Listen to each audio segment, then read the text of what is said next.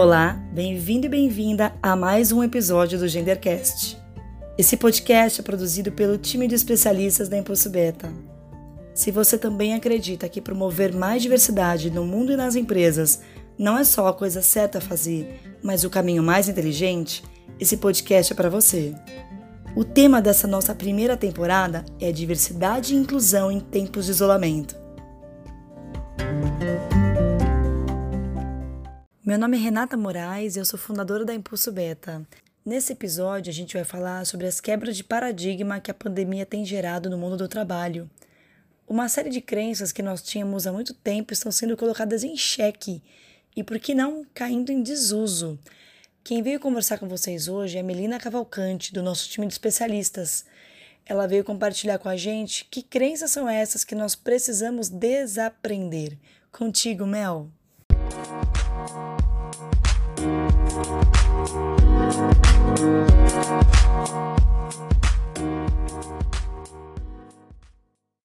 Olá, meu nome é Melina Cavalcante e eu poderia passar uma quarentena aqui com vocês conversando sobre carreira, diversidade e inclusão.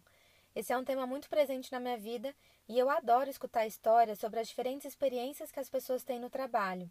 Eu sou psicóloga e desde que me formei trabalhei com RH, educação corporativa e há dois anos concluí o meu mestrado na psicologia social da USP, com uma pesquisa sobre liderança feminina. Eu acredito que o trabalho tem um papel fundamental na vida das pessoas. É fonte de realização, reconhecimento e também autonomia e independência financeira. Mas a gente sabe, né? Nem tudo são flores. Ainda encontramos muitos desafios para transformar os ambientes de trabalho em lugares diversos e inclusivos de verdade. Nos últimos dias, muita gente está falando sobre as mil e uma coisas que precisamos aprender durante a pandemia. Mas, aqui na Impulso Beta, a gente tem pensado de verdade sobre o que a gente precisa desaprender com tudo isso que estamos vivendo agora. Falando de trabalho, o que a gente precisa superar, deixar para trás Quais são aquelas crenças, práticas e processos que a gente reproduz no dia a dia, assim meio sem pensar, mas que já não funcionam mais? Todo mundo sabe que agilidade é uma excelente palavra para definir o mercado de trabalho nos últimos anos. A tecnologia chegou com força total, transformando a nossa relação com o tempo e com colegas de trabalho, e os millennials estão aí para dizer que querem se sentir satisfeitos com o trabalho agora e não depois. Muitas coisas que nós entendíamos como senso comum sobre a maneira como a gente trabalha já estava sendo questionada. Mas aí veio a pandemia e pá, opa, tela azul, deu pane, exigiu muito mais agilidade para mudar algumas coisas. Bom, nos últimos dias, a gente ouviu histórias de várias pessoas que passaram por situações desagradáveis no trabalho. Muitas dessas situações vêm de crenças que tratamos como óbvias, mas que a pandemia nos provoca a rever. Para esse episódio, a gente separou algumas reflexões que vão ser muito úteis para os seus desaprendizados sobre o trabalho durante a pandemia e para depois dela também. E um fato muito interessante: essa conversa tem tudo a ver com diversidade e inclusão. Vamos nessa? Hoje a gente vai falar sobre aquelas ideias que são senso comum sobre o trabalho, sabe? Aquilo que ninguém diz, mas que todo mundo sabe. Uma dessas ideias é a seguinte: a gente tende a achar que uma pessoa é comprometida quando se mostra totalmente dedicada ao trabalho, quando está sempre disponível, parece não ter outras prioridades na vida e está ali mostrando serviço no escritório. Você já escutou alguma coisa do tipo: Fulano é ponta firme, está sempre por aqui? Pois é, isso é uma coisa que muita gente ainda escuta de diferentes maneiras. E para esse podcast, a gente reuniu exemplos de histórias reais que nos mostram como esse senso comum ainda é muito presente nas relações de trabalho. Uma das pessoas que contribuiu para esse episódio disse: Eu trabalhava no mercado financeiro e todo dia às 7h45 da manhã a gente tinha uma reunião presencial. Você tinha que estar presente fisicamente, era muito desgastante. E se você terminasse o trabalho duas da manhã, tinha que estar lá de volta para a reunião se quisesse apresentar os resultados, senão corria o risco de seu trabalho não ser valorizado. Outro exemplo. Em uma das minhas experiências de trabalho, escutei coisas como: aqui, mesmo que seja de noite, você não se desliga da empresa. Aqui é 24 horas non-stop. e os funcionários tinham esse comportamento que era valorizado, considerados como uma pessoa ponta firme, que veste a camisa da empresa e está sempre disponível. No final, eu tive como resultado um burnout depois de um ano e meio. Bom, essas histórias que eu trouxe aqui para você, eu gostaria de dizer que são histórias do mundo do trabalho que já ficou para trás, mas ainda não é o caso. Quem sabe pós-pandemia? A gente viveu por muito tempo um modelo de trabalho que valorizou e ainda valoriza a presença física das pessoas no escritório. Marcar presença pode ser uma maneira muito produtiva de cultivar relacionamentos, mas a gente sabe que não é sinônimo de produtividade. Por trás desse senso comum de que presença física é igual a comprometimento, existe uma ideia de longas horas de dedicação ao trabalho na empresa. E para que isso aconteça, existe necessariamente uma outra pessoa muito provavelmente uma mulher, e no Brasil, uma mulher negra, cuidando das tarefas dentro de casa. Essa divisão entre os espaços de trabalho doméstico e trabalho produtivo, remunerado, é uma herança que a gente tem da Revolução Industrial e que, embora seja muito discutida, ainda resiste. Pois bem, com a pandemia a gente precisa desaprender a valorizar as pessoas no trabalho simplesmente porque elas estão por lá. E o motivo agora é óbvio. Vivemos um período de isolamento social e acúmulo de responsabilidades profissionais e familiares. Ok, mas por que isso é importante para a diversidade e inclusão? Porque se a gente quiser falar sobre meritocracia e recompensar cada pessoa na velocidade do seu talento, a gente precisa avaliar o que realmente importa: performance e entrega, sem perder de vista o princípio de equidade, ou seja, para serem produtivas e contribuírem com o time e com o negócio, as pessoas terão necessidades diferentes e empresas inclusivas vão ser mais ágeis em reconhecer e atender essas diferentes necessidades e, é claro, vão sair na frente. Outro senso comum que a gente precisa superar e fica ainda mais evidente na pandemia tem a ver com aquela famosa frase: para bom entendedor, meia palavra basta. Ou seja, quem realmente quer fazer um bom trabalho, que se vire para conseguir informações, dados e recursos adequados. Porque quem acredita sempre alcança, não é verdade? Não, não é verdade.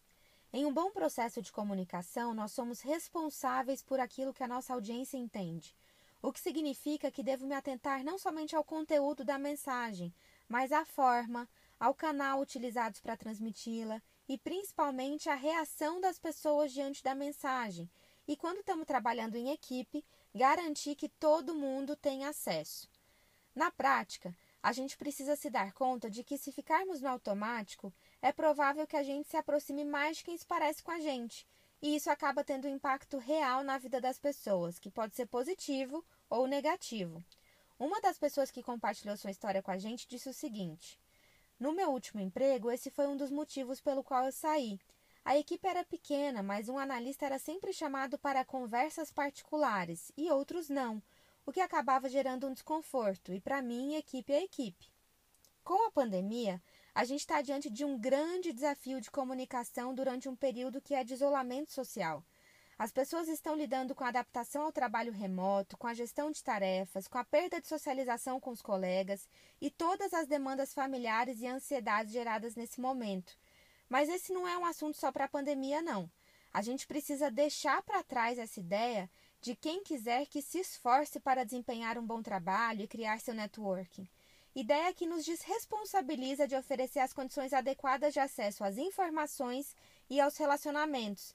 E isso é um papel de todos nós, colegas de trabalho, gestores e a empresa como um todo. Quando o assunto é criar um ambiente inclusivo, Garantir uma comunicação transparente com toda a equipe, se mostrar disponível, colaborativo, são comportamentos que fazem toda a diferença.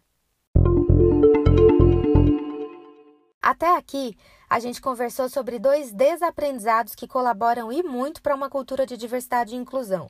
Primeiro, deixar de valorizar as pessoas porque se mostram totalmente dedicadas e disponíveis e, de fato, avaliar competências. E segundo, parar de supor que as pessoas encontrarão sozinhas o caminho das pedras e começar a avaliar para quem, como e com que frequência a gente compartilha informações relevantes no trabalho. Por último, mas não menos polêmico, temos um terceiro senso comum que precisa ser ultrapassado: o famoso Ah, o que é da vida pessoal fica da porta para fora. Claro, porque quando a gente chega no trabalho, a gente acessa um incrível portal que tem o poder de desativar o botão das emoções. Eu conto ou vocês contam, gente? Não, não tem portal. A gente permanece a gente mesmo e cheios de outros interesses, planos e angústias quando estamos no trabalho. Claro que concentração e foco no resultado são importantes, e ninguém está aqui falando que as nossas vidas precisam ser um livro aberto. Mas essa suposta cisão entre vida pessoal e vida profissional, além de imaginária, ainda afeta as pessoas de maneira muito dura. Selecionamos alguns exemplos reais aqui para compartilhar com vocês. E na primeira situação, a pessoa conta o seguinte: em um feedback com um gerente da área no meu último dia de estágio, eu comentei uma situação de assédio que havia sofrido na empresa. Na época do ocorrido, eu não falei nada porque fiquei com medo, mas quando estava contando, fiquei emocionada, porque foi um episódio muito triste para mim. E ao final, pedi para esse gestor me dizer o que, que eu poderia melhorar para futuros empregos, e ele me disse para eu tomar cuidado com esse tipo de mimimi, porque chorar no trabalho não é bem visto. Difícil, hein? Bom, um outro exemplo. A pessoa conta pra gente que sempre fica atenta para não deixar a vida pessoal e vida profissional se influenciarem, mas que às vezes é impossível, como nesse caso aqui. Perdi o meu avô em junho passado e na época tirei dois dias de licença. Estava sempre com o celular e verificando as conversas nos grupos, mas infelizmente aconteceu uma coisa que a culpa não era 100% minha, mas que veio parar na minha avaliação. Essa pessoa disse que inclusive aprendeu bastante com esse episódio, mas que é bem complicado, né? No nosso último exemplo, a gente trouxe um clássico. Uma profissional que é mãe e deixa o trabalho para cuidar do filho que está com uma febre que não para de subir. O gestor da área também estava fora nesse dia e, antes de ela sair, conferiu todas as tarefas, verificou que estava tudo muito bem encaminhado. Ela foi falar da sua situação para o diretor da área e o diretor disse o seguinte: Mas o gestor também não está aí, você vai embora? Ela disse que respondeu sem pensar: Meu filho é prioridade e eu não vou abrir mão dele. O filho estava com uma doença transmissível e no final do dia o diretor mandou uma mensagem se colocando à disposição. Esses exemplos contam histórias que facilmente poderiam também ser nossas. Uma das coisas que a pandemia nos obriga a fazer é uma experiência radical de mistura de ambientes profissionais, familiares ou individuais. E diante disso, como que a gente pode agir? O primeiro passo é superar o mito de vida pessoal versus profissional. Quando a gente dá um bom dia no trabalho, a gente carrega as experiências profissionais anteriores, as nossas habilidades, capacidade de resolver problemas, junto com o interesse por construir vínculos e sermos reconhecidos e reconhecidas. Autoconhecimento e empatia nunca foram tão exigidos de todos nós quanto agora e podem ser a saída para a gente conseguir um ambiente que gere engajamento, satisfação e, claro, desperte a criatividade das pessoas no trabalho. Eu espero que esse papo tenha sido produtivo para você e desejo que você tenha bons desaprendizados pela frente. Ah, e uma última pergunta. Se tudo isso vai mudar, o que, que permanece? Respeito. Respeito é bom e todo mundo gosta. Isso continua mais forte do que nunca. Respeito a toda e qualquer diferença é a base de uma cultura diversa e inclusiva e deveria fazer parte da nossa rotina, com ou sem pandemia. Até uma próxima! Poxa, Mel, que coisa curiosa a gente está vivendo. Ninguém esperava passar por essa situação, por esse isolamento que a gente nunca poderia imaginar que era uma coisa factível de ser vivida. Mas quando a gente fala do mundo do trabalho, é como se esse momento estivesse promovendo uma revisão de valores, uma série de questionamentos que nos permitem rever e reconstruir o que a gente é, tem de experiência profissional, né? Eu espero que você tenha gostado da nossa conversa e que ela tenha sido relevante, transformadora até para você. Você que está nos acompanhando, eu quero te fazer um convite. A gente quer muito te ouvir, saber o que está te preocupando em relação aos temas de diversidade e inclusão nesse momento. E também o que você está achando do Gendercast, como é que a gente pode te ajudar mais. Manda para a gente seus comentários, que pode ser ou por meio do nosso e-mail, né, o contato impulsobeta.com.br, ou pelas nossas redes sociais. Ao longo desse período de isolamento social, a gente da Impulso Beta vai continuar falando semanalmente sobre diversidade e inclusão nesse podcast. Então continue nos acompanhando por aqui. Bom, fique com a gente e esteja nas nossas redes sociais, que são o LinkedIn, o Facebook e o Instagram, sempre pelo arroba Impulso Beta. Um forte abraço à distância, né? E até logo mais.